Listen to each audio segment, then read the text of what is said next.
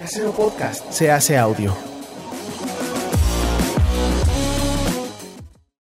Rodrigo Martínez Mesa es licenciado en actuación por la Escuela Nacional de Arte Teatral de Bellas Artes. Rodrigo cuenta con un certificado eh, como locutor categoría A por la CEP, por la Secretaría de Educación Pública. Además, es egresado de la carrera de locución y actuación de doblaje por talento escénico natural y artístico. Rodrigo fue, para hablar un poquito de su chamba, la voz institucional de Canal 22 y se ha desempeñado como docente de actuación, doblaje, técnica vocal, actividad que luego lo llevó a fundar un proyecto propio del que vamos a platicar que se llama Vox Studio Entretenimiento, Entrenamiento Vocal, perdón, entretenimiento no, entrenamiento vocal. Ha participado como actor a nivel profesional en montajes como los robots no lloran, una producción de Pedro Reyes, eh, Persecución y Asesinato de León Trotsky, de Peter Weiss, Los frutos caídos de Luisa Josefina Hernández, entre muchos otros más. Y como director escénico, hoy él cuenta ya con varios montajes en su haber, como por ejemplo Las sillas de Eugene Ionesco, eh, Traición de Harold Pinter y muchas otras más. Digo, podríamos seguir hablando de todo lo que ha hecho y de eso se trata un poquito esta entrevista. Bienvenida, bienvenido, bienvenides a Rifades. Vamos a platicar de creatividad.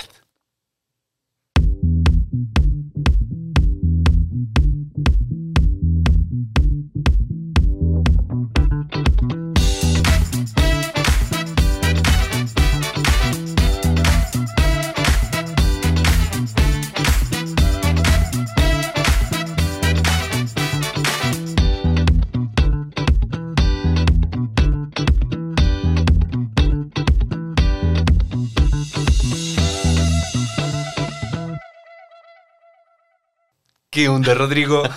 ¿Cómo estás? Pues todo muy bien. Muchas gracias por invitarme, Everest. Qué, gusto, qué gusto estar con ustedes aquí esta tarde. Sí, pues no sé si lo van a terminar viendo de noche, de día, de tarde, pero para nosotros ahorita es tarde. Es en la tarde, eso es. Este, bueno, pues ya platicamos de que eres actor, locutor y todo este rollo. Y antes de entrar a preguntarte un montón de cosas de eso, ok, quiero saber el cómo llegaste allí. O sea, ¿cómo te diste cuenta que sí querías ser actor? O sea, ¿siempre le hacías al drama o qué onda?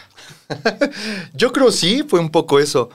Eh, sucede que cuando yo era muy, muy, muy pequeño, empecé a cantar en el coro de la iglesia. Ah, y entonces de ahí, pues yo era solista y como que también montaban cosas y actos sacramentales. Entonces de ahí nos fuimos hasta las pastorelas, evidentemente, y pues nada, se me daba muy bien. Mm. Y de ahí castings y cosas, empecé yo en la secundaria, en la Escuela de Iniciación Artística de Bellas Artes, la número uno, estaba muy cerca, de, aquí al sur. Y de ahí me seguí, ya siempre fui niño Bellas Artes, les digo, de ahí del bachillerato de Bellas Artes y luego la licenciatura también en Bellas Artes. Entonces, mira, ¿Tus papás qué te decían? ¿Estaban de acuerdo con todo este rollito o era nada más un hobby? No, hombre, siempre estuvieron de acuerdo. Como que me oían cantar y les parecía encantador y dijeron, vamos a impulsar al chamaco. Y yo dije, vamos pues.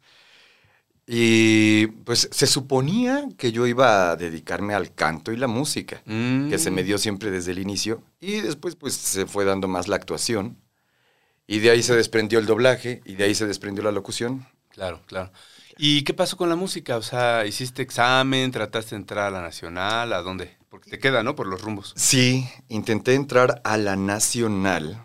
Para quien no sabe, la Escuela Nacional de Música, hoy en ALT, de la UNAM, que ahora se llama... Sí, ¿no? Es la, la FAM. Sí, facultad, No sé, Facultad de, Música. Facultad de Música de la UNAM. Ajá. Pues intenté entrar por ahí del año quizá el 2014, 15. Yo ya llevaba ocho años, en ese momento tal vez seis años estudiando ópera. Ándale. De forma particular. Y nada, el piano siempre fue eh, autodidacta. Mm. Toqué piano desde que tenía como 14, 15 años en las escuelas de Bellas Artes. Todo. Yo llegué y había pura gente talentosa, ya haciendo música, poetos, este, de todo tipo de cosas, ¿no? Y entre ellos, pues me le fui pegando a los que tocaban piano me enseñaban mientras yo estudiaba actuación en el salón de al lado, ¿no? Entonces, pues así fue el... Bueno, además la actuación te hubiera servido mucho si te hubieras dedicado a la ópera. Desde luego. Más bien como que ya he entrado en la actuación y comenzando a conocer la ópera, dije, pues de aquí soy. Y no lo quito de todavía el camino, ¿eh? Ah, sí. No, ahí sigue. La- el canto es una cosa para toda la vida, me parece. Así que no Pero, ah, o sea, algo profesional. Sí, sí, no, ópera todavía no a nivel profesional, desde luego. Ajá. Pero no, canto sí, ya a nivel profesional, de cantante como digamos más tradicional, folclórico o popero o estas cosas que se hacen en doblaje, pues sí, sí, ya lo ejerzo bastante. Ah, cantas mucho en doblaje. Un poco, un poco ya me han tocado varias cosas ahí retadoras. Pero bien, sí, sí, me gusta mucho. Oye, me habían dicho que el, el canto en doblaje es como, eh, a diferencia, por ejemplo, de una área de ópera que te pasas la, te pasan la partitura, la estudias en tu casa y ves matices y la chingada. Acá no, aquí es como play, ya viste, perfecto, rec, ¿no? Sí. Vas a toma. ¿Es así o es, es choro? No, no es choro, es verdadero. Y la cosa es que tienes que estar muy ducho en las figuras rítmicas, en la afinación, y sobre todo en la escucha, pero porque a veces el director está marcándolo, haciendo ajustes, porque el- la sonoridad al idioma que ya viene, pues tiene lógica en ese idioma. Y en español hay que darle cierta lógica a las palabras dentro de la métrica. Entonces es- te la dice el director, mira, se va a cantar, esta era una vez. Dale, un, dos, tres, esta era una, vas adelantado, ponle puntillo, hazle uno de tres cuartos, ahora échamelo con un tresillo, pero ah, ya estamos, ya, lo- lo- grábalo. Y ya, pues es así. Oye, bueno, ahorita platicamos del doblaje. Mm. Este, ¿en algún momento te pasó por la cabeza estudiar otra carrera o hacer otra cosa además de actuar? Pues, em, Bueno, y la, la música, por supuesto. y la música, claro. No, no me pasó, me pasa. Porque ahora ya estoy pintando. Mm. Entonces es constante y creo que también le voy a dedicar bastante tiempo y seriedad a la pintura. Lo mismo que me implica cualquier disposición artística. ¿eh? Ok. Así cuando comencé a estudiar a canto, no fue como un rollo de otros como complementos, ¿no? Yo dije, no, pues está bien, no fue de forma institucional en la FAM, Mm. lo voy a llevar aquí y voy a llevarme el rato que tenga que hacerlo para saber que sí lo estoy estudiando seriamente, pues.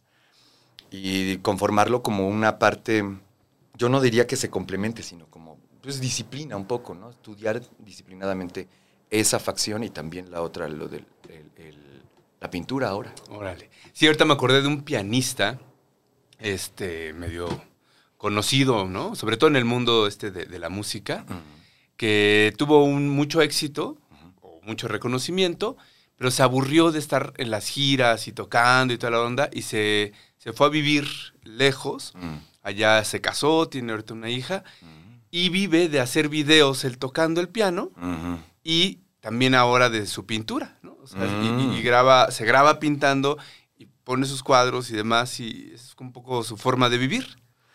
Claro, claro, porque yo creo que hay que tener muy preciso lo que sucede cuando uno se mete a una, dis- una disciplina artística. No siempre está vinculada a la productividad. Y entonces saber que si está funcionando en términos productivos, tiene una acotación, tiene un tiempo y tiene una forma cuando se dedica a eso. Una vez que se entiende que en mi caso la cosa es simplemente estar eh, dentro del arte, como estudiándolo, analizándolo, observándolo, vivirlo, eh, puede uno hacer esas cosas como decir, bueno, esto lo estoy estudiando porque mi inclinación me lleva hacia allá, mi inquietud me lleva hacia allá. Pero no estoy pensando, ahora mismo que te platico de la pintura, no estoy pensando en que eso se vuelva mi modus vivendi. Mm, ¿no? Porque ya me ha pasado que intenté también, al principio, cuando estudiaba canto, al principio, someterlo a esa presión de productividad y ahí es donde encontré muchísima frustración. ¿no? ¿Por qué? Pues porque tiene que haber un dominio muy, muy profundo de lo que estás haciendo para ya meterte a la productividad sin que ello altere tu objetivo como artista. Porque es muy fácil que la productividad y la cuestión de ya, vamos a hacer eh, dinero con esto, comience a llevarte por caminos ya muy extraños. Me pasó con la actuación, me costó trabajo regresar a la médula de por qué hacer actuación y por qué expresarse a través de la actuación. Porque en un principio resultaba eso, resultó em, ya el casting, ya prodúcelo, vámonos a, a- a que te contraten en una obra donde sí te van a pagar, en una serie donde sí te van a pagar, o una dirección, cuánto lo vas a cobrar, en fin. Em, ya meterme ahí, de pronto ya me encontraba haciendo cosas que yo no quería hacer. Que ya no encontraba yo ya no le encontraba sentido, me desmotivaba y decía yo, esto ya no quiero hacer actuación en estos términos. Llegué a pensar que ya no quería ser actor. Y no, no, no, era una cuestión de solamente dividir, a ver, esto es productividad y se hace para que sea productivo, y otra cosa es lo que yo quiera hacer como artista dentro de esta materia, ¿no? Dentro de... Y pues supongo que es eso, como... E, eso nos pasa un poco en la juventud a todos, ¿no? En la adolescencia, digo, nos pasa en la juventud y es como de el anciano, güey, ¿no? Pero... ayer, ayer. Ya estamos jóvenes, ¿sabes? Pues, claro. Este, pero pero, o sea, tenemos mucha más libertad cuando, cuando vives con tus padres, dependes de ellos, no tienes este, responsabilidades, pues de poder hacer cosas que te gustan, cosas que, que, no necesariamente te tienen que traer una remuneración. Pero ya cuando eso cambia, entonces, pues llega un momento en donde tienes que dar prioridad a, a lo que te deja, ¿no? Siempre y cuando no tengas resuelta la vida, el, el ingreso. O sea, claro. perdón, te iba a preguntar, ¿esto te pasó a ti? De regresar a la actuación o a la música por el placer, eh, una vez que tenías resuelto el tema presupuestal.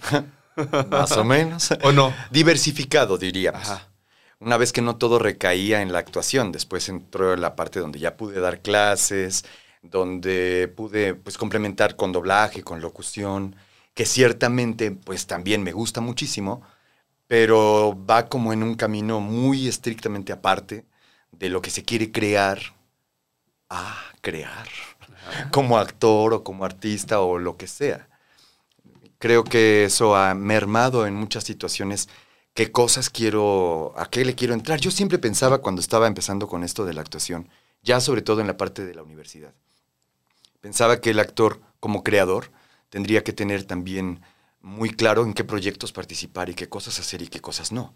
En un principio todo el mundo le entra a todo. ¿No? Y la verdad es que si ahorita me lo preguntas, yo preferiría no entrarle a ninguna serie que tenga que ver con narcos. Ah, ok. ¿No? O sea, ¿Una cuestión ética? Sí. Mm. Y ese tipo de cosas creo que muchas veces no las tomas en cuenta al principio por estar en ya lo que salga, vámonos, la renta, ¿no? Claro. Y sí, es completamente válido siempre y cuando se tenga claro que es por esa razón. Porque empieza ya después a violentarse el concepto propio de ¿para qué hago esto? De veras, yo soy, yo, yo soy esos personajes, yo quiero entrar ahí, yo quiero decir eso como actor.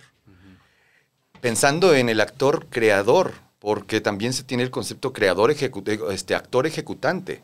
Actor, párate ahí, ponte en tu luz, di lo que tienes que decir, gracias, dámonos, dámonos la mano y no nos volvemos a ver.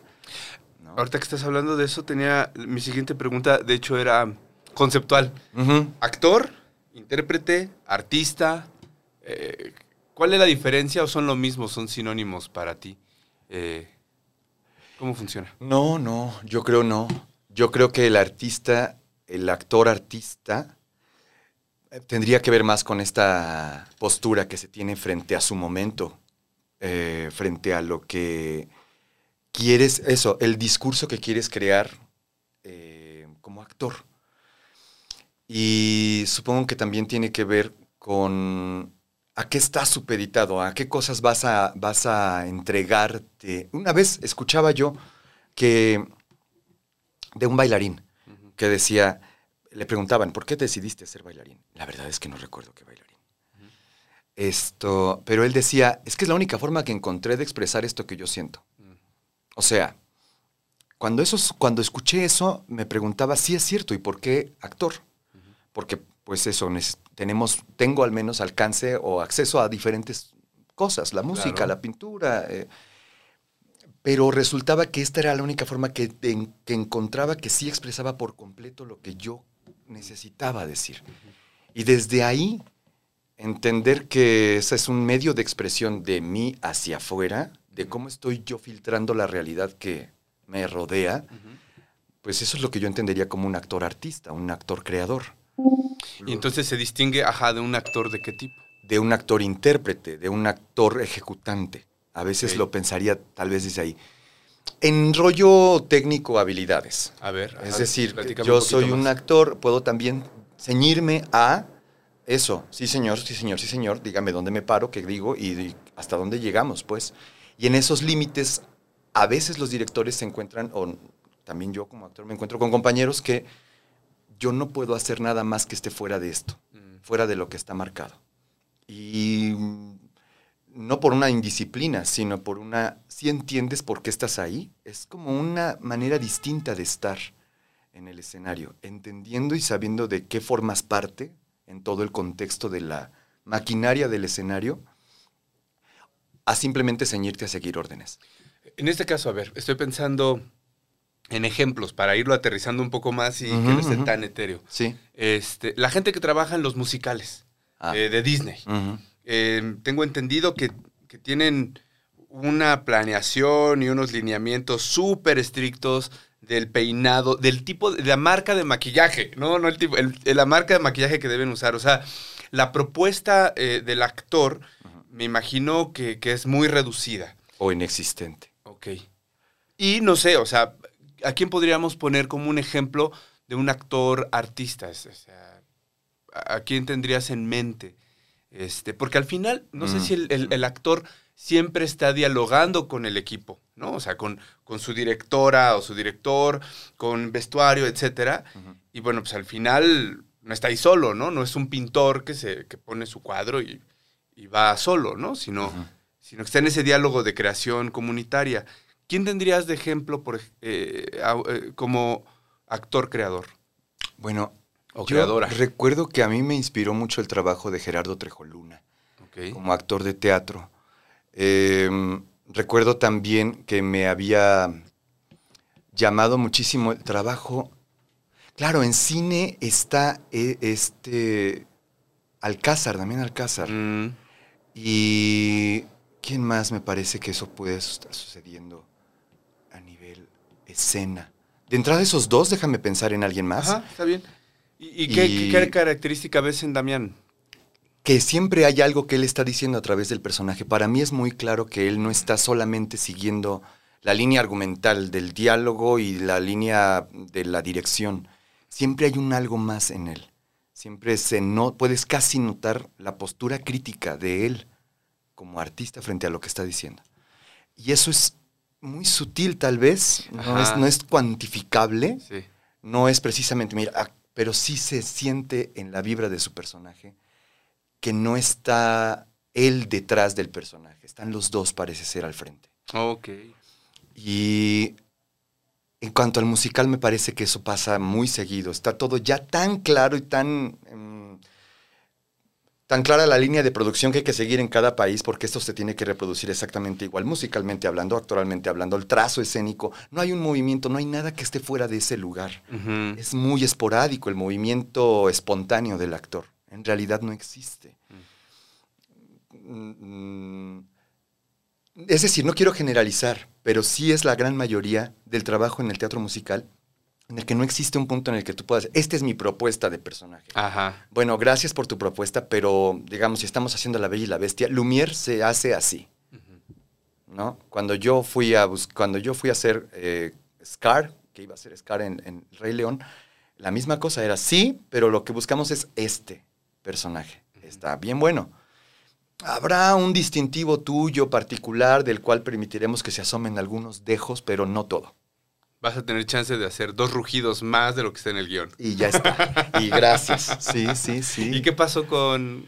ah, nada, pues no. no fui lo suficientemente famoso para cubrir el perfil, me parece. Mm, o sea que también debes llevar una cierta reputación pública. Desde luego, desde luego, y lo entiendo a nivel mercadotécnico. Es completamente comprensible, porque si no atraes gente, mi producto se me puede venir para abajo. Entonces necesito que tengas tantos miles de seguidores en TikTok o Instagram, porque ahora sí se mide un poco, te lo piden ya en casting, este, ¿cuántos seguidores traes? Y esto, mm, porque necesito levantar la marca, el evento lo necesito levantar con tus seguidores, vámonos. ¿y no pasa lo mismo en doblaje?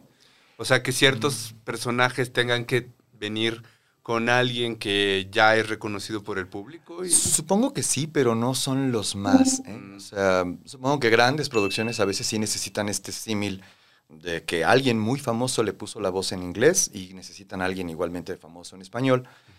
Star Talent les llaman, pero cada vez existe menos la, mm, ¿cómo decirlo así? Hay como una división entre actores de doblaje que dicen, nosotros estamos a favor del Star Talent y hay otros que dicen, los odiamos completamente. Yo soy de los que está a favor. Lo siento mucho. Pero es que hay veces que ellos suenan a algo que no suenan todos los actores de doblaje. Todos los actores de doblaje suenan de una cierta manera. ¿Me explico? ya todos están haciendo, quieran o no quieran, están haciendo este tipo de voz. Algunas entonaciones se parecen bastante, pero queremos que no... ¿Sí? Ajá.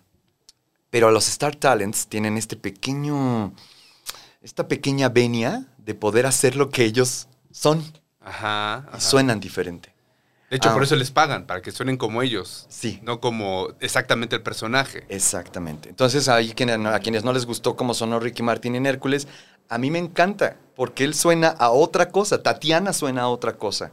¿no? Este, Lucerito hizo una cosa que a mí me encantaba en, Tarzán y le quedó padrísimo. Y justo suena a Lucerito. Y se agradece porque sí, sí le va al personaje. Entonces, yo creo que sí es muy bello escuchar algo que nos, no, no. Los españoles hablan mucho de eso, de cómo el doblaje mexicano todo, todo les suena igual. Así como a nosotros ah. todo el español de, España nos suena igualito, a ellos lo mismo. Dicen, todos ustedes los mexicanos suenan igualito en todos sus tonos. Entonces, no los culpo, porque es cierto. No, no hay ni, que, ni por qué discutir sobre el tema, es cierto. ¿Y eso depende de, de, la, de los directores, la dirección de doblaje? ¿O de alguna escuela técnica tradición? ¿De, qué depende que todo el mundo esté haciendo esa voz con esa colocación ya? Con... Son varios factores, porque uno sí tiene que ver con la dirección, otro tiene que ver con el tipo de producción, otro tiene que ver también con el tiempo que se dispone para hacer las cosas, porque todo es, em, como lo decías hace rato, lo escuchas, lo dices, vámonos, se grabó otro, otro, otro. Entonces, a veces sí, aunque seas, trabajes muy cuidadosamente, lo intentes hacer así, la presión y lo rápido no te dejan tampoco profundizar demasiado. Aunque sí es cierto que se reconoce cuando una persona tiene un entrenamiento mucho más detallado que otra persona. Entonces, eso.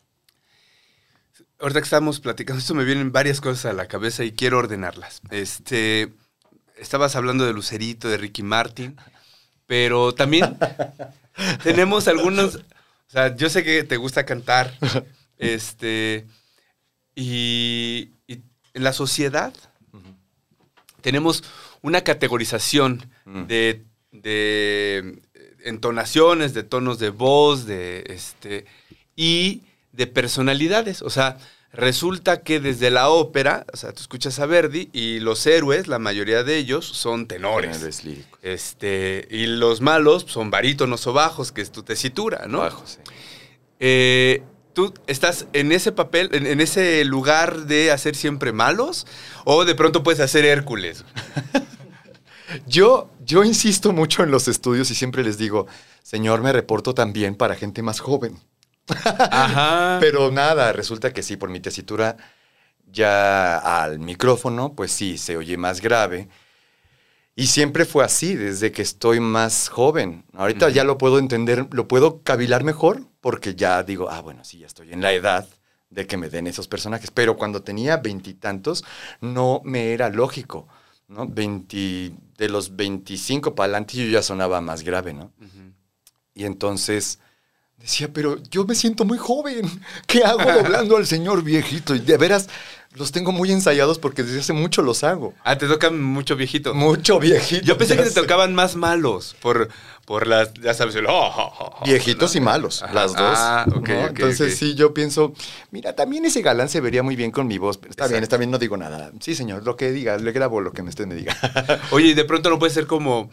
Eh, bajarle a tus graves para estar un poquito más en los agudos y a ver si trampeas un personaje. Desde luego que puedo. Los directores me escuchan hablar así como estoy hablando contigo y tu audiencia.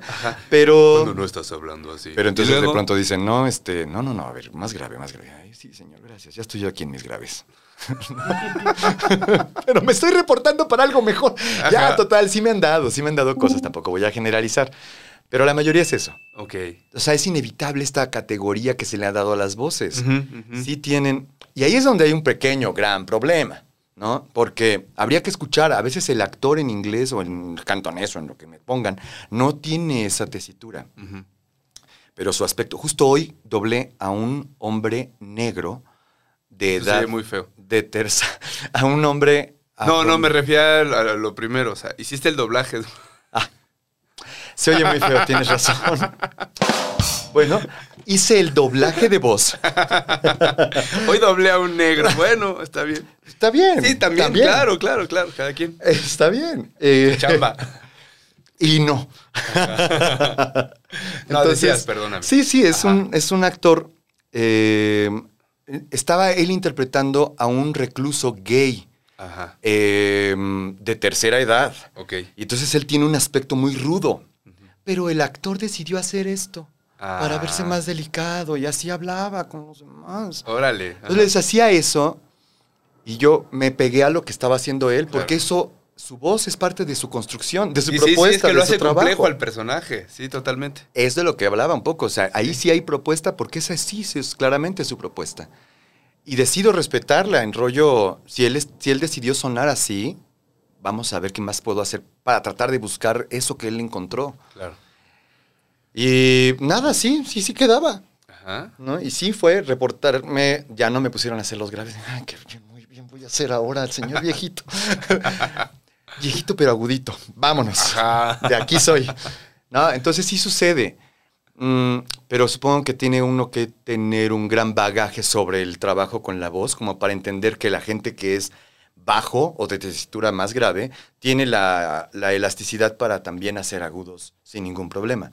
Pero pocas personas entienden un poco eso y se dedican a decir, ah, bueno, así como hablas, seguro haces todo. ¿no? Eres grave y aquí te dejo. Estaba eh, pensando ahora que estás diciendo esto de los personajes, tu tesitura. ¿Cuál ha sido el mayor problema que has tenido para entrarle al doblaje Mm. y hacer locución? ¿Has tenido complicaciones en- a lo largo de tu carrera? Ahorita, bueno, estamos hablando de este encasillamiento. Mm, ¿Algún otro que, que hayas resentido? No. No, es que ahora la pregunta sonó, ¿tiene usted algún otro malestar? ¿Alguna Ajá. otra cosa? ¿Le duele algo más? ¿Le duele algo más? ya te iba yo a decir, pues no, doctor, fíjese que yo la verdad es que no, nunca he Me tenido- siento re bien. Me siento muy bien, doctor. Fíjese que, pues un poquito de agruras. No, resulta que a veces es complicado mm, las relaciones públicas Ajá. en el medio, en cualquier medio, y, ahora lo voy captando mejor. Al principio me costaba mucho trabajo, porque hay, pues eso, son egos de actores y directores, ¿no? Y uno va entrando, ya, sobre todo al principio, recuerdo que eso me intimidaba mucho todo el mundo se hablaba con mucha confianza y se habla, este, o también se despreciaban con mucha confianza. Es decir, las, las, las pataditas debajo de la mesa estaban a la- al servicio del día, ¿no? Yo no sabía qué hacer con ello. Ya, ahora ya. Pero antes no sabía cómo hacer con la cosa de, uy, eh, señor director, no le sale, ¿eh? Si quiere lo hago yo. En la misma cabina. Ay, no. Ahí junto contigo, ¿no? Entonces era, sí, pues, más nervio y más cosa y Sí, más no, además están menospreciando tu trabajo. O sea, es una cosa, es una ofensa. Y además hace como 15 años, donde la cultura del respeto por el otro no estaba al modo que lo tenemos ahora, ¿no? Entonces estaba muy fuerte. Yo sí, de hecho me retiré un rato del doblaje, lo estoy retomando, me retiré mucho tiempo porque sí era una sensación de bullying.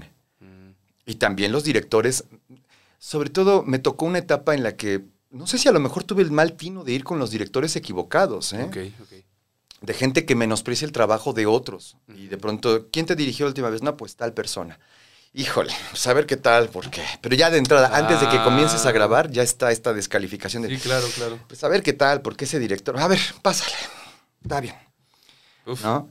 Señor, buenas tardes. Mire, soy licenciado en actuación por la Escuela de Bellas Artes. Este, quiero ver si puedo trabajar con usted en este proyecto. Ay, otro actor de Bellas Artes. Bueno, a ver, pásale. Ya llegó un punto en el que yo dije, no, bueno, busquemos otro lado, hagamos otras cosas, porque la locución nunca me ha hecho eso. El doblaje sí, pero después lo entendía, lo acomodaba. Ya ahora ya en un trabajo más resiliente, pues ya puedo decir, ah, no era conmigo. Así es esta persona. O así es el medio. prejuicios, ok. ¿No? Y eso, eso es tal vez lo más laborioso y lo más dificultoso y emo sí, era emocional, la verdad, un rollo salir de la cabina en rollo. No me hablaron de mi trabajo. No tuvo que ver mi trabajo en el micrófono. Tuvo que ver que si yo conozco a tal o cual director, tuvo que ver, que ver si era de tal o, cual escuela. Mm. Y podría alguien fijarse en si dejé bien el trabajo o no, por favor. Entonces, pues, em, sí, me tocó un poco de eso. Y bueno, siendo todavía un chaval de 18, 20, desde luego que era muy sencillo que cualquier persona, digamos alguien de mi edad actual, le dijera, ah, estás muy escuinclito. ¿eh? Despreciando ahí. Entonces, eso, eso eh, fue. Pero en la locución no te pasó eso, afortunadamente. No, en la locución no. En la locución yo he sido locutor desde el 2000. 98, 99 comencé en la locución. Ay, Lo dije. ya. Pero sí, era empezar, ahí sí nunca hubo una de esas cosas, porque ahí sí en realidad no importa qué pasa con qué conozcas ni a quién te refieras. ¿Suenas o no suenas? ¿Nos gusta o, no? no? No hay tal vez esta carga como artística de ego del, maestro que te va a dirigir o la maestra, y, ¿no? a lo mejor como es una cosa más técnica, más de business, se, preocupa uno por el que quede bien la grabación, que, no hayas allí este, barrido algo, ¿no? De las... Sí, que, quede claro el mensaje, es una cosa empresarial, o sea, la locución comercial, todo tiene que ver con publicidad y empresas y nada pasa por la parte artística. A veces hay intentos de que eso suceda, pero no son del todo exitosos porque a veces te dicen, mira, queremos que suene muy natural. Y yo, pues, en mi concepción de actor, pienso, pues sí, natural es natural, mínimo esfuerzo vocal, lo mínimo, menos es más en actuación, ¿no? Y no, resulta que lo escuchas ya en, al aire y termina siendo un locutor así. Y uno escucha, ah, qué natural te oyes. Maldito roba trabajos. Pero no es así, es que a veces en la publicidad el concepto de naturalidad es otro que el, el del arte. Hombre, para saber ese tipo de subjetividades, pues mira, mejor nos ceñimos a varias cosas que son más técnicas. Es que todos van teniendo su propio canon, ¿no? Um, me acuerdo, por ejemplo, que cuando ves las películas mexicanas de los años 50, estas del cine, la época de oro del cine mexicano, escuchabas mucho a las señoras, a las viejitas, a, las personas de la tercera edad, que normalmente les daban papeles adinerados, que hablaban con cierto ceseo, ¿no? Este, y una vez alguien, un maestro me dijo que eso era porque esos profesores, esos eh, actores se habían preparado con profesores de teatro de los años 20, 30, que enseñaban que hablar bien en el teatro era hablar con ese ceseo porque era una forma de tenerle respeto al público. O sea, esa como que era el canon. Yo hoy voy al teatro y me doy cuenta que en general, digo, hay excepciones, pero en general eh, hay también una forma de hablar, ¿no? Este, tienen como un cierto tono a la hora de hablar. Sí, ya sé cuál es. Y al, principio me, me, cuesta trabajo y como a los 15 minutos ya, ¿no? Entré en el canal de Así es aquí, así es el mundo. ya sé, sí. Este, entonces lo que creo es que cada medio de alguna forma tiene como esas convenciones, ¿no? Ahorita que sea la publicidad, el doblaje, el teatro. O sea, difícilmente llegas a una obra de teatro donde la gente está hablando así. No, desde luego no. Em, ¿Cómo era la cosa? Te estoy diciendo que ojalá podamos terminar las cosas, porque se tiene muy claro que es la anticadencia y la cadencia para que se... Ah, bueno, está muy bien. Yo también la parte de la proyección vocal, que tiene muchas veces, les digo a, otros actores, porque también me ha tocado formar vocalmente actores, que se ensimisman en la sensación de su propia voz, más que en el efecto que sucede en el en el, en el, espacio, es decir, que si el sonido corre o no corre por el teatro, ¿no? Esto, y entonces a veces se queda uno en la sensación. Esto te hace vibrar mucho por dentro y uno piensa que estás sonando, no estás sonando, no se oye bien, solo estás vibrando mucho por dentro, pero eso es digamos, yo les digo, es un poco una chaqueta mental, ¿no? Porque te estás dando placer a ti y te vale tres hectáreas. Y 20 cabrón, 200 cabrones viéndote ahí como tú estás regocijándote. Mm, qué bien acá. sí, claro. Pero no sucede a la hora de, ya el efecto sonoro, la acústica. Por eso a veces pasan este tipo de, de espacios, porque tiene que ver con el espacio teatral en ese sentido, porque antes estaban muchísimo más protegidos por un tipo de escenografía muy espectacular y muy detallada, a la vieja usanza del teatro ruso, realismo ruso, en donde sí decía que había una maceta en el, en el escenario, hay una maceta, la mesita de la maceta, eh, con un tapetito con el cual va la mesita sobre él. Sí, es decir, mm. había un set que protegía un poco la acústica y por eso podías, podíamos utilizar el tono correcto dentro del teatro, ¿no? De esta cosa de declamación casi, casi, ¿no? La exacerbación de la prosodia. Y poco a poco ahora los teatros están más desnudos estamos influenciados desde luego por nuestro momento histórico, político, económico, social. Claro, la austeridad. Bueno, pero esta austeridad viene ya de algunas décadas. No, sé, no, no hablo del contexto de México Inmediato, actual. claro. No, sí, efectivamente, el minimalismo, en, tomado entre el minimalismo y entre... Y la carencia. La carencia y por ahí estuvo el texto bien adecuado de Grotowski, El teatro pobre, para decirnos, o de, de Peter Brook para terminar de enfatizar Claro, lo que importa es la relación del espectador contigo como actor. Tiene que haber espectador y actor para que haya teatro. Todo lo demás sobra.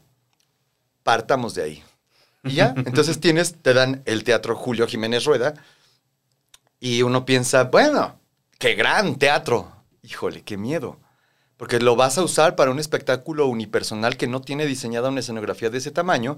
O sea, hay que llenar toda esa inmensidad con tu voz, con tu propia voz, que no son tu voz. Este, es que soné así. Y entonces, em, pues eso, recurres a un micrófono o te haces una investigación sonora sobre el espacio o, mm, ¿ves? Y el cine no te demanda eso. No, el cine. El cine sí es otra onda. O sea, te lo digo porque también he conocido eh, personas, este, actores, que, se llevan ese tono, que se llevan esa forma eh, a la cámara. Y es rarísimo. En, cine sí me parece que es todavía más extraño entrarle a, ese, esa convención, ¿no? Al contrario, al contrario.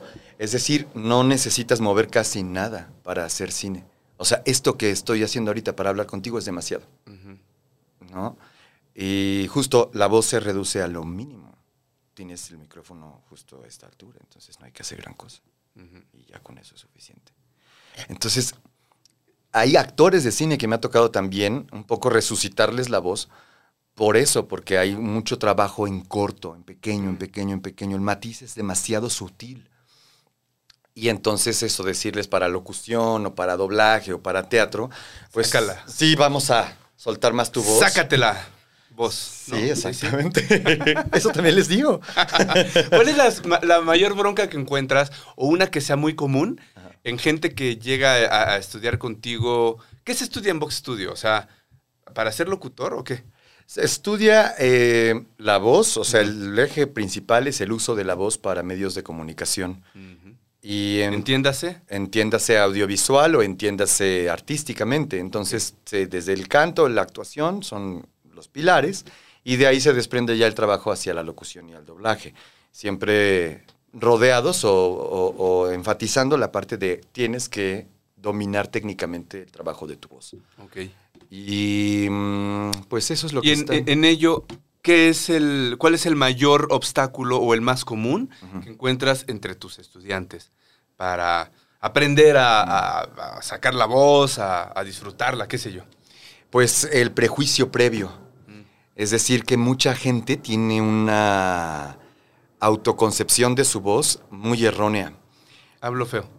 Sí, no me gusta mi voz, o hablo muy fuerte, hablo muy bajito, esta voz no sirve, tengo una voz tipluda, tengo una voz, mm, una mujer que también me tocó que tenía, tiene más bien una voz súper grave, de eso que parece que a cualquier cantante de ópera le hubiera parecido así, esto es oro molido. Así una Mercedes Sosa. Baja, así o todavía más grave. Ah, cabrón. ¿No? Y entonces para hablar tenía, ella, ella vocalizaba con los tenores para pronto. ¿Quién es esta actriz española que vivió aquí mucho tiempo en México, que hablaba todo el tiempo así, que le daban esos personajes? Ahorita a ver si me acuerdo. No era Medina, pero algo por ahí. No es Ofelia, ¿no? No, no, no, no, no en absoluto. Y entonces, esto, ella me decía, mi voz es muy fea. No, hermana, tu voz está increíble, así como está, no hay ni una voz que yo conozca como la tuya. No me lo creía, porque llevaba mucho tiempo escondiéndose de ser escuchada de esa forma, porque la sociedad, su entorno o la gente, este, casualmente, a lo mejor en una me explicaba, ¿no? Es que luego hablo por teléfono y me dicen señor, mm. ¿no? Eh, involuntariamente le han hecho sentir un rechazo también. Y entonces ese es el gran punto a empezar antes del trabajo con la voz y lo técnico y artístico y todo. En principio se ha vuelto hasta un trabajo de autorreconocimiento y autoaceptación en antes de trabajar con tu voz, ámala. Híjole, es bien complicado. Llevo mucho tiempo castigándome, diciéndome que no sirve, diciéndome que esto no funciona. Lo intenté, estoy estudiándolo para intentar cambiarla. Y la sorpresa que se llevan es, no, no tienes nada que cambiar. No hay ninguna voz como la tuya. Uy, qué bonito mensaje, porque ahorita estoy pensando, eso no está escondiendo en realidad otro tipo de complejos, otro tipo de problemas con la personalidad. O sea, a lo mejor ahí sale con la bronca con la voz. Pero a lo mejor el pedo no es solamente la voz, o sea, es mucho más amplio el espectro de rechazo, de, de, de, ¿no? Este, de no aceptación. Una cosa que les digo y que yo he concluido durante mucho tiempo de este tipo de trabajo, ese particular tipo de trabajo con reconocer y aceptar tu propia voz, es que también la voz es un síntoma de lo que sucede por dentro contigo. Mm. ¿Sí? Es decir, lo que terminas escuchando no solamente son las palabras de la persona, eso estás escuchando su intelecto, pero el sonido per se ahí trae un montón de información. Y es una huella digital. Es decir, tu voz no es igual a la de nadie más. No tiene comparativo, no tendría por qué ser bella o fea. Mm, es la voz. Pues es un poco sí. Y ya, o sea, más allá de los calificativos. Sí, entonces eso a mí me parece que es, eh, es importantísimo, que está vinculado con todo lo que tú podrías decir de ti mismo muchas cosas que dices acerca de tu voz es probable que quepan dentro de tu autoconcepción. Ahorita me acordé de un ejercicio que haces de que se hace mucho en teatro, que es como improvisar o cuando un, un, diálogo no está jalando, que te ponen a hacerlo pero sin decir el diálogo, diciendo bla, bla, bla. y entonces uno aprende que eh, en, el, en, esa cosa, que las palabras a veces son lo de menos, porque resulta que hay también estudios que dicen que el, 30% del mensaje depende de las palabras dichas y el otro 70% del tono de voz, del volumen, del ritmo, del gesto, de si tiembla, si... Todo eso dice mucho más de, que el texto en, sí mismo. Que son formas... ¿Estás de acuerdo con eso? Es una locurita. No, no, no lo es, no lo es.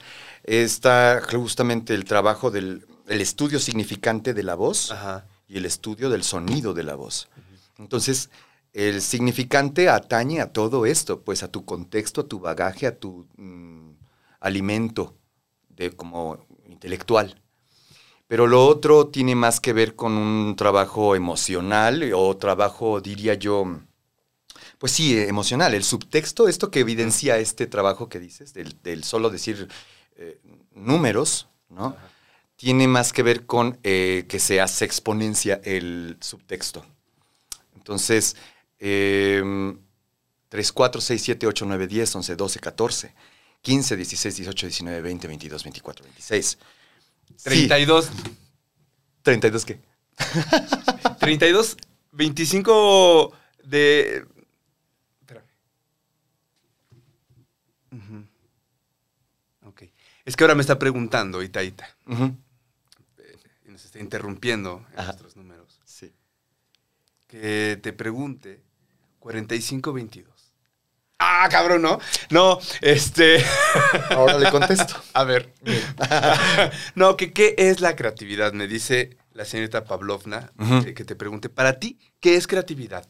¿Es esto? ¿Es esta capacidad de comunicación del, actor artista? ¿Es eh, la posibilidad de generar algo nuevo, de reinventar? De qué, es la creatividad para ti? Para mí, Rodrigo, eh, yo creo que es la, capacidad de diversificar el pensamiento.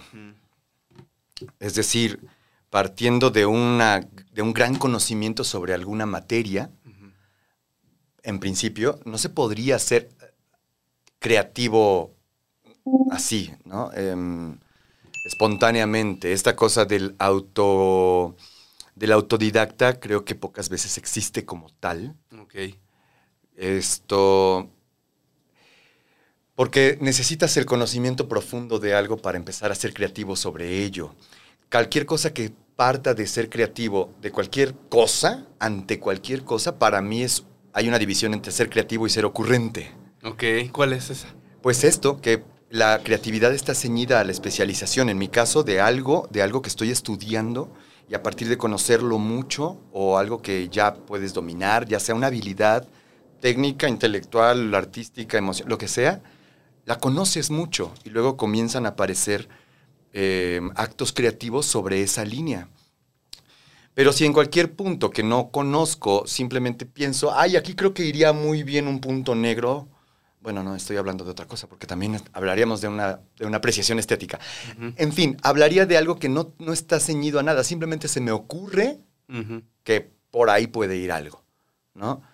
Pues podríamos empezar por ser ocurrentes o creativos, ¿en qué sentido plantearlo? Pues? Entonces la creatividad depende en buena medida de la educación que recibes para ello, de la, de la profesionalización que vas haciendo. Eh, sí, sí, sobre todo de, del contexto que te ha ido alimentando. Hablando incluso em, de cualquier tipo de productividad, hablando de, por ejemplo, alguien que hace tazas. Necesito saber cómo es la taza, qué hay ahí adentro, para qué se usa, de qué otras formas se hace. Es decir, estar muy claro de a qué me voy a dedicar y qué estoy haciendo, sobre qué quiero implementar la parte creativa en todo caso. Es decir, no es un chispazo, para mí no, lo que quiero decir con esto es que no es un chispazo, que surge del profundo conocimiento de algo. O sea, Gary Oldman no llegó a ser el Gary Oldman de hoy, nada más porque nació actor y le gustaba disfrazarse. No, yo creo que ese hombre tiene un profundo conocimiento de lo que significa ser humano. Eso es una forma de estudiar al ser humano, viviéndolo. Y él lo tiene, yo creo, muy claro. Es un gran observador. Es, debe ser un especialista observando. ¿no? Y entonces eso lo vuelve muy profundo. O sea, no podrías llegar a esos niveles de profundidad si antes no lo has observado mínimamente. Ya no hablemos de haber estado ahí. No, no puede ser espontaneidad eso. Oye, eso, eso nos dejaría en un plano muy fantasioso. Pero sucede. Claro. hay mucha gente que piensa que la gente que se dedica a la actuación o que se dedica, ya me acordé, se llama Paul Barton, el pianista que te decía que, ah. que, también pinta. Ajá que, quien hace música o quien diseña cohetes, pues es una persona que ya lo trae, ¿no? Y ya nada más es como pues, arrancarlo y se acabó. Este, y me parece que eso puede dañar mucho la carrera de quienes se quieran dedicar a este tipo de cosas, ¿no? Por eso decía que es un partiríamos bajo ese supuesto estaríamos en un plano completamente fantasioso, porque entonces, claro, eh, la creatividad está solamente destinada a aquellos elegidos, que tienen este pensamiento fuera de la caja. Pero eso no es cierto. Todos los seres humanos accedemos a cierto nivel de creatividad dependiendo del nivel de complejidad que le demos a un tema, a partir de conocerlo. Entonces, es justo por eso como, ah, solo a unos les va bien, solo a unos les va bien creativamente, porque tienen el talento. El don. El don, y si era, pues es, como el hada madrina solo se le aparece a la gente buena, ¿no? Y no, el hada madrina también se le aparece a la gente, a la gente en general. Ya no hablemos de bueno y malo. Oye, viene una hada madrina eh, en esta parte de, nuestra conversación que se llama Pregúntale a Octavio. Órale. O sea, no es un hada madrina, es un hado madrino. Vientos. Este, y en, este momento tú tienes el chance de hacer una pregunta, la que quieras, sobre lo que quieras en la vida tiras los dados, vemos qué página nos está diciendo ese azar que, busquemos esa damadrina madrina. Y a ver qué sale y lo interpretas. A ver tu respuesta que te salga, ¿sale? Ok. ¿Y qué quiero preguntar? Ah. Mm, yo quiero preguntar. Yo quiero preguntar, ¿qué caminos elegir para complejizar y diversificar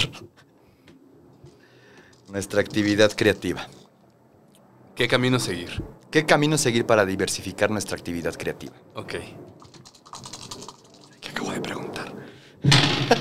¿Qué dije? No, sí, sí me interesa, sí me interesa Ajá. escuchar esta respuesta. A ver, estamos en la. Estos son 10. Vamos Ajá. a superar que son 100 por 3, 300. En la 304. ¿no? Ajá. Página 304. Ok. o sea, bien podría haber sido la página 17, pero él decidió que fuera la 304. Mira, está bien padre, ¿eh? Mira, Everest, donde te sepas de memoria ese libro. Sí, claro. es que son, Uno no ¿sabes qué? sabe. Son eh, 1300 páginas. Ah, O sea, en algún momento tienen que ir saliendo todas. ah, ya veo. Y bueno, pues todos los significados son este, arbitrarios, ¿no? Decías Azur. Así es que, ¿por qué no aplicarla ahora? Te leo. Este, este es un poema que viene de antes, así es que no lo vamos a poder tomar desde el inicio. Eh, es de Octavio Paz, del libro Salamandra. Este poema se llama Noche en Claro. Y ahí te va. Voy a leer nada más este fragmentito que es el que nos salió. La ciudad se abre como un corazón, como un higo la flor que es fruto. Más deseo que encarnación, encarnación del deseo. Algo se prepara, dijo el poeta. Este mismo otoño vacilante, este mismo año enfermo, fruto fantasma que resbala entre las manos del siglo, año de miedo, tiempo de susurro y mutilación. Nadie tenía cara aquella tarde. Ujú. Maravilloso. Clarísimo, ¿no? Sí, a mí me parece que es una buena respuesta.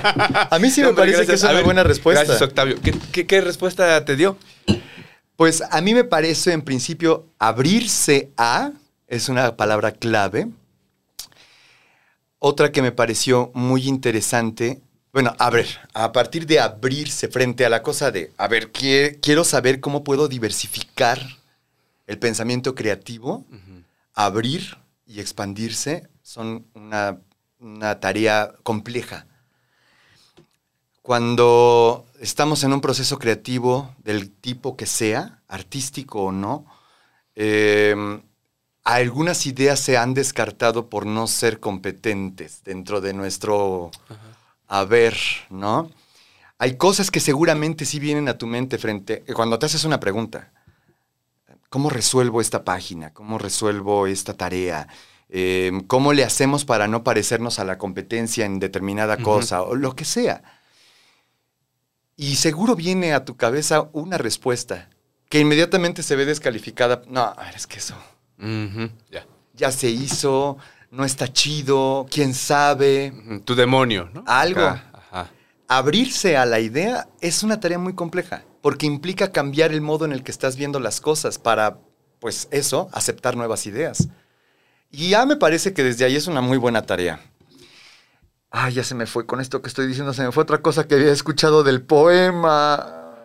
Bueno, ¿Quieres Pero- que lo busque de nuevo? Va a estar complicado. no, no, ya no, ya no, ya no, ya no, ya no. Pero bueno, quedémonos con esta primera cosa porque fue lo primerito Sí, que apareció. No, hombre, y, y la verdad me parece bien interesante, porque tiene que ver con lo que decías desde el principio, de, de la aceptación de las propias ideas, de esos demonios que, que te hacen pensar mal sobre ti mismo, sobre tu historia, tu cuerpo, etcétera, ¿no? Entonces, creo que también aceptar esas ideas es tener que ir contra ese, pongámosle demonio, o voz interna negativa o lo que sea, ¿no? Sí, Y está bien cabrón. Y es por eso que muchos procesos de cómo ser más creativos se han vinculado a este tipo de coacheos de vida, ¿no? Para despertar o estimular esa área creativa. Porque efectivamente tiene que ver contigo. No sé del todo cómo van esos cursos, pues. Ojalá que vayan bien. Pero yo creo que tendría más que ver con una autoconciencia. No del tipo del coaching de vida, pero sí de estar muy atento a cómo van corriendo esos pensamientos que negativizan o, o prevalecen o, hace- o fomentan, digo, una buena idea. ¿Qué es una buena idea? ¿Y quién dijo que era una buena idea? Y asumirse como único es una cosa que a todo mundo le tenemos miedo. Mejor que se sepa, mejor que se conozca, mejor que tenga un referente al cual ceñirme. No, yo solo no. No, yo, yo, yo con mis pensamientos nomás, no. En verdad, si lo piensas, todos estamos acobardados frente a esa idea. necesitaría un montón de referentes para justificar que lo que estoy pensando es correcto. Uy. Y eso es también complejo. Sí. Y sí se requiere, académicamente se requiere. Pero ¿por qué no hacer el proceso inverso?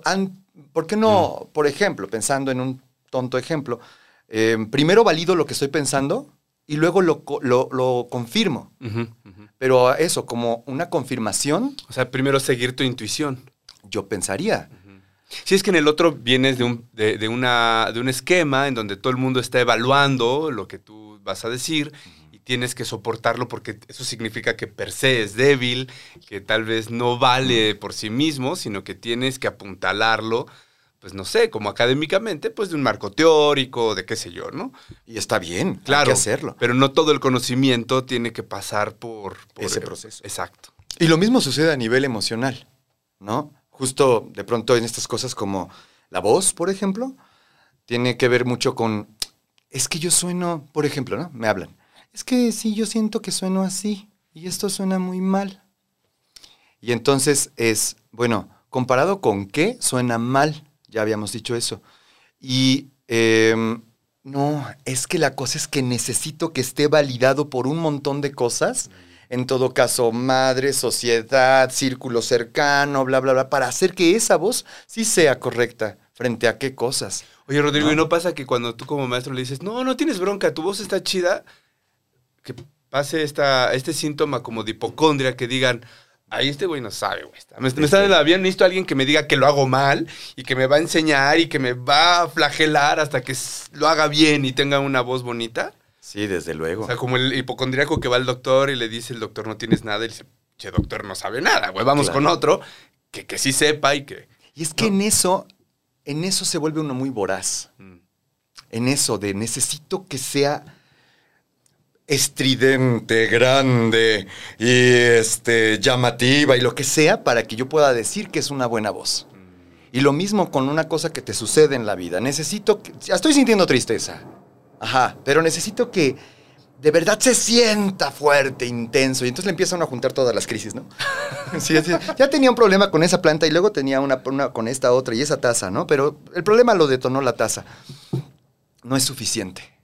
Necesito que sea muy problema para que yo empiece a reconocer que hay problema.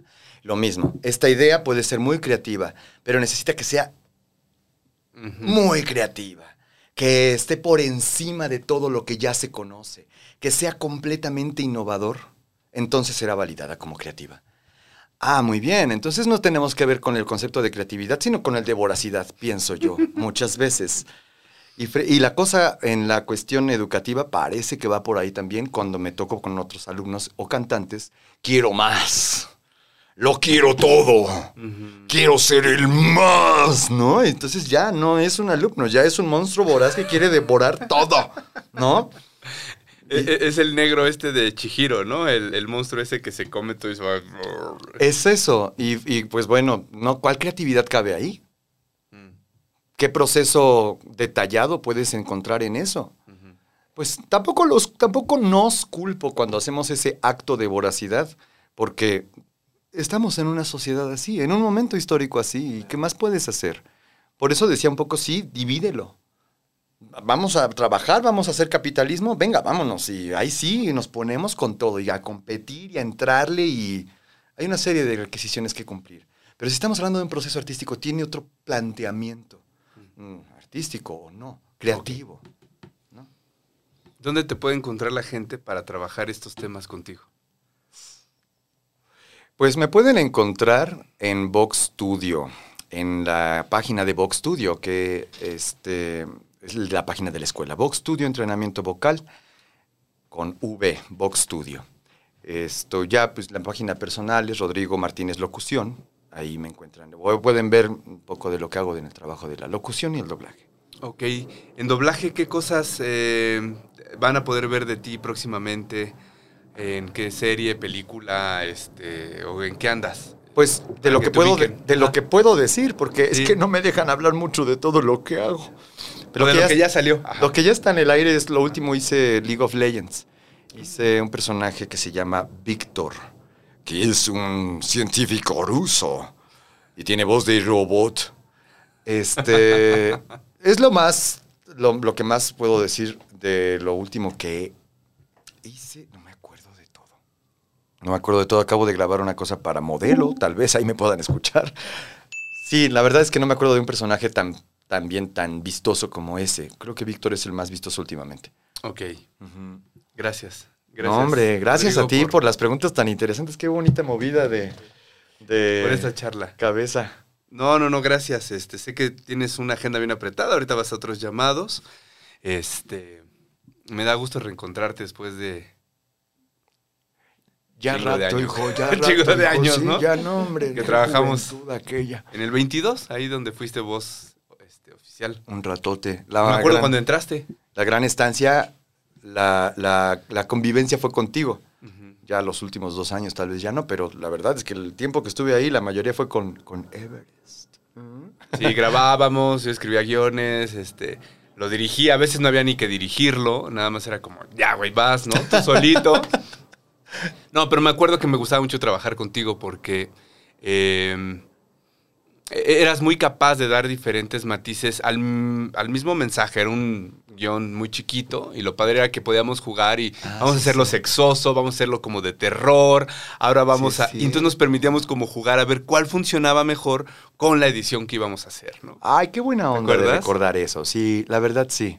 Y, y, bueno, pues creo que eso era parte de, de tu trabajo creativo, por supuesto, con la voz. Ciertamente. Sí. Gracias, Rodrigo. Bueno, pues acá. gracias a ustedes. Este, pues, amigas, amigues, como vimos este, en este Rifades, pues Rodrigo nos deja varios aprendizajes. Yo les digo algunos que me llevo. El primero es que para ser creative tienes que estudiar mucho, para poder profundizar en el proceso de eso y no solamente ser una persona ocurrente, lo cual creo que puede ser un buen detonante, como lo decía, pero no todo, ¿no? Eh, Dos, que hay que aprender a observar muy seguido para poder reconocer la humanidad que nos rodea y la humanidad que vivimos. Eh, y esta va a nutrirnos como, como personas creativas. Que la creatividad es una cosa compleja. eh, y bueno, sobre todo creo que esta capacidad de atención y de autoobservación sobre el pensamiento. Cuando creo que tenemos bloqueos creativos con nuestra voz o con nuestra escritura o con lo que sea, en buena medida es ese pensamiento dañino que nos está ahí criticando y que no nos deja avanzar. Creo que lo que nos dice Rodrigo es que tenemos que estar muy atentos a esa voz y a no dejarla que crezca, sino dejar que crezcan otros resonadores de nuestra voz más positivos. Gracias, nos vemos en la próxima emisión de Rifades. Que estén bien.